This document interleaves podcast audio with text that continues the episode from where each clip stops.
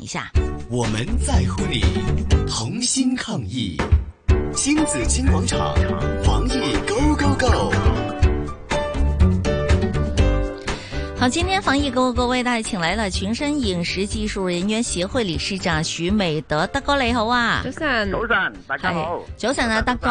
係啊，依家咧就好多人咧就誒唔出門啦，喺屋企煮飯啦，咁係亦都一係啊買就買多咗嘢翻屋企啦冇。錯係係啊，啦，咁我發現咧，原來有啲菜咧，唔係樣嗯樣菜咧都可以啱擺好多日嘅喎，啊有啲真係儲存得唔好嘅話，又腐爛啊、嘥咗啦咁樣。你可唔可以同我哋講講咧嚇？我哋要儲存一啲青菜或者啲肉類嘅話，有啲咩方法可以增加呢個保鮮期咧？係嗱，咁啊，一般嚟講，嗱呢排呢，我我包括我自己啦，我嗯都成日都喺街市買餸啦。係，咁啊，買多咗翻屋企。不過呢排嘅天氣呢，就都幾好，嗯啊啊，儲存啲啊普通嘅蔬菜喺呢、個啊廚房度呢，都係係襟擺嘅。咁啊係，但係呢，我哋一般嘅廚房呢，都總有個雪櫃呢，就係、通常大多數都有兩格嘅。嗯，嚇，咁啊一格呢，就係、我哋叫做啊急凍櫃啦，係即係可以雪硬佢嘅。係啊，，無論佢喺下邊喺上邊都係一樣噶啦。嗯，咁啊，一邊咧，另外一格咧就係、我哋叫做啊啊鮮類啦嚇，即係係擺啲鮮魚啊、鮮菜啊、啊蔬果啊咁樣嘅。係，咁啊，我哋嘅雪櫃家庭雪櫃絕大多數咧都冇温度計嘅，都係有一個零零個掣嘅啫，一二三四五六度嘅係啫啊。，咁係啊，你零完之後又唔知佢有幾多度 喎、係啊所以咧，估我嘅就好啫，建議啲朋友咧，嗯就買個十零廿蚊嘅温度計。哦，咁啊，細細個細嘅好似一個五蚊大嘅大大眼咁大又得，係甚至一個啊啊兩隻手指咁闊嘅一條叉燒酥咁上下嘅啊嗯温度計又得，咁咧係就擺喺嗰個雪櫃度。嗯，嗱，咁啊誒啊嗰個急凍櫃咧。就一結冰咧，咁我哋就知道佢一定係零度啦。咁係呢個就好簡單啦，就係唔需要擺嘅。咁通常咧就擺喺嗰個鮮啊鮮活嗰個菜格嗰度嘅。嗯嗯，咁呢一個櫃呢，就好緊好緊要啊！先要將佢分成誒、呃即係我哋俗稱嘅啊，好似百子櫃咁樣，要分佢一格格嚟用嘅。係，咁你分得佢好呢，咁呢就哇就咁咁啊正啦！係，咁啊呢個嗯誒温度計擺咗入去之後呢，我哋就調，無論你係啊一格、三二格、三格、四格都好，總之你調到佢平時你一朝頭早去打開個雪櫃門呢，見到佢係啊啊四度嘅温度呢，就係最啱嘅。嗯，因為我哋嘅温度，即係我哋嘅雪櫃門咧就好大噶嘛，係，咁啊好多時一打開咗咧，啲啲誒呢啲冷氣啊走晒，咁樣你突然間見到佢哦，好似啊十度八度咁樣，咁係啊好似唔夠凍咁樣，咁但係嗰啲係唔準嘅，嗯最準就係朝頭早你啊尋晚夜晚生好咗之後，朝頭早去打開佢第一次見到個温度咧就係最準嘅。哦，咁嗰個温度咧，如果係四度嘅話咧，嗯就換句説話講，你呢一個啊鮮菜櫃咧就係、所謂俗稱叫做合規格啦咁樣。嗯嗯，咁我哋一般咧買買啲啊啊生果啊、蔬菜啊、雞蛋啊、魚類啊，翻到去咧，係總有一個程式去擺落呢個櫃度嘅。係，咁啊，如果係啊雞蛋咁，一般都係擺喺嗰個門度啦，係咪？係啦甚至佢個雪櫃都已經係有一個一粒粒凸凸嘅位置俾你擺嘅。係啦，雞蛋咁但嗯係格我哋咁總樣，有一個啊啊口訣嘅，就係啊將嗰個熟嘅擺上邊，哦，熟嘅生上邊，嘅擺下邊。嗯，嗱，你當你有呢一個概念嘅時候呢，你就點樣你都會知道點擺噶啦。即係譬如講，你食剩嘅飯餸啊，咁呢啲咪熟嘅嘢咯。嗯係，啱啱買翻嚟嘅啊，買咗盒叉燒啊係，啊買咗啊盒燒鵝啊，嗯咁呢啲所謂熟嘢，即係一嚟到就即食嘅，嗯咁你就會擺喺呢一格嘅上邊嗰嗰兩層啦。嗯係，好，生嘅呢，就擺下邊。係，啊，咁點解要啊同一格嘅温度一樣都係四度，但係都要咁樣分呢？就係話誒嗰啲生嘅嘢呢，佢唔會即係佢嗰啲血水啊成啊，嗯嗯佢、一般都係向下跌噶嘛，係，向下滴出嚟噶嘛，咁就唔會沾染到你啲熟嘅食物啦。Ừ. 咁樣嗯，係、啊，係咁呢個呢，就係、先要記得呢一個個口訣先。好，咁然後呢，我哋就係、誒將一啲誒、譬如講啊生果啦，嗯啊唔唔中意俾人摘到嗰啲啦，係又或者係個葉比較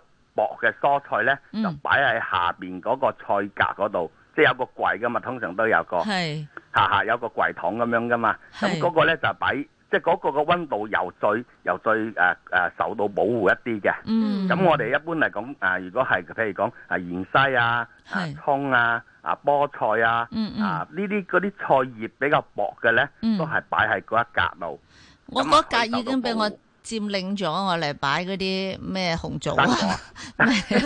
咩藥材啊，養生哦诶蝦米仔啊，係係係。係咯嗱咁啊咁啊，另外咧，我哋買翻嚟嘅魚啊肉啊，咁係通常咧就擺喺呢一個啊呢一個格嘅最上一層咯。係啊，嗯係咁啊啊啊，最高嗰一兩層咧，都係擺啲啊熟嘅食物，即食嘅食物。嗯係啊，咁我哋咧係就一般就係咁樣嘅分嘢嘅。係得咁但係係有啲菜咧，就嗯誒、啊本身嚟講，佢個葉係好厚嘅。嗯咁啊，即係譬如講，好似啊黃芽白啦、係啊黃菜啦、苗係菜啦、係青津白菜啦，嗯咁呢一類型嘅菜咧，佢係比較上咧，佢個葉係厚啊，嗯佢啊即係嗰個水分係多嘅。嗯咁佢哋係唔需要，一般嚟講，好似而家我哋呢啲咁嘅天使咧，唔需要擺喺雪櫃，哦就咁擺喺室温度，揾張報紙係啊啊啊晾住佢，咁已經嗯 OK 噶啦，係係嗯，但都唔可以擺太耐，譬如話兩日之內、兩三日之內食晒佢都 O K 係咯，嘅係兩嘛？三日之內食晒佢先至係哦，最好明啦。白明嗯白啊，，即係譬如講，或者你買咗啲薯仔啊，啊係或者煲湯嘅粉角啊、嗯蘿蔔啊呢啲就唔需要擺菜櫃嘅，一般呢啲天時都係擺出邊都得㗎啦。係啊咁我哋呢，誒成日都講食生鮮嘢啊嘛，係咁啊、因為嗱好簡單嘅啫，誒、誒、你可以試一嗯試買一棵嗰啲芥蘭翻嚟，誒、係嗯如果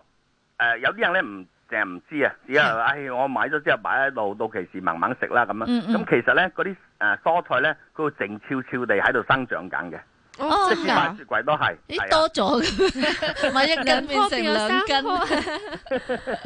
係啊，誒你嗱，你去買買啲啊芥蘭翻嚟，嚇咁啊你你啊刨啊刨咗啲皮佢，或者係又好刨一邊啦，嗯跟住咧你擺喺誒個雪櫃度，嗯咁你雪櫃咧通常都有啲濕氣噶嘛，嗯係咁啊呢啲咁樣嘅蔬菜咧，佢靜悄悄地喺度生長緊咧，哦佢會慢慢生長啲根出嚟咧，係係扯到成棵嗰啲芥蘭咧係彎晒嘅。哦，咁仲食唔食得㗎？咁咪切咗個頭先，誒食得即係食啊到不過係老咗咯老咗哦。但係咪切咗個頭先擺入去又會好啲咧？誒、呃即係我只不過係話叫你試一試呢一係個方法，你就會即係有個就實驗去係支持翻一個我啊要試下論點，話係啲蔬菜係會靜悄悄地喺度生長緊。係咁其實咧，呢啲我哋都試過晒啦，你都唔需要試嘅。啊其實咧，唔啊即係唔好太過冷啦，係咪？嗯係兩日去一次街市，冇錯咁啊有啲生鮮菜食咧係係好啲嘅。咁我想問德哥啦，通常係擺落雪櫃嘅蔬菜咧，係用膠袋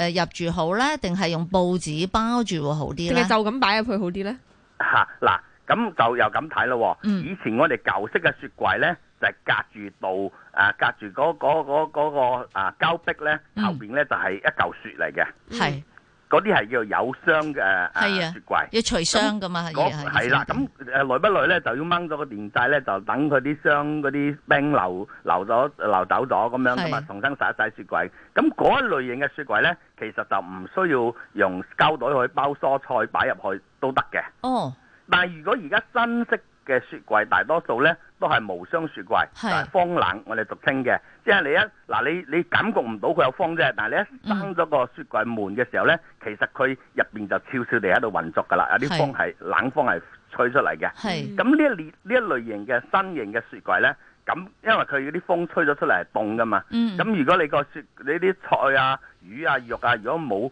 冇先至包住，冇啊個膠袋包住嘅話咧，嗯就會俾佢吹到咧個皮個個面頭咧有陣薄膜啦，啲肉啲係蔬菜咧就會俾佢吹到巢晒啦。係咁就係需要用啲啊保鮮袋咧係包住佢嘅，又或者嗯保鮮紙捲住佢嘅。咁啊樣嗯，即係誒報誒，咁係膠袋好定報紙好啊？嗱，咁啊一般嚟講咧，我哋都係用建議用膠袋嘅，嗯，啊，因為啊膠袋咧就公正企理啊嘛。啊係，，同埋即使係啊有啲啊啊汁啊水啊都要啊裝喺入邊，唔會滴落下邊噶嘛，咁樣咯，嗯嗯獨立一啲咯，比較上係哦好咁啊！誒都提醒大家，曾經有個有個報道都話咧，最好翻嚟咧就轉咗用誒誒嗰啲誒盒規格嘅保鮮袋。係啊冇，錯因為街市嗰啲白色啊、紅色嗰啲膠袋咧，就擔心佢會釋放一啲毒素嘅，係係啦，就唔好用嗰啲袋擺落雪櫃啦，咁樣。冇錯冇嗯錯，係係啦，啊，咁我最後問一個問題得個，咁嗯啲菜咧，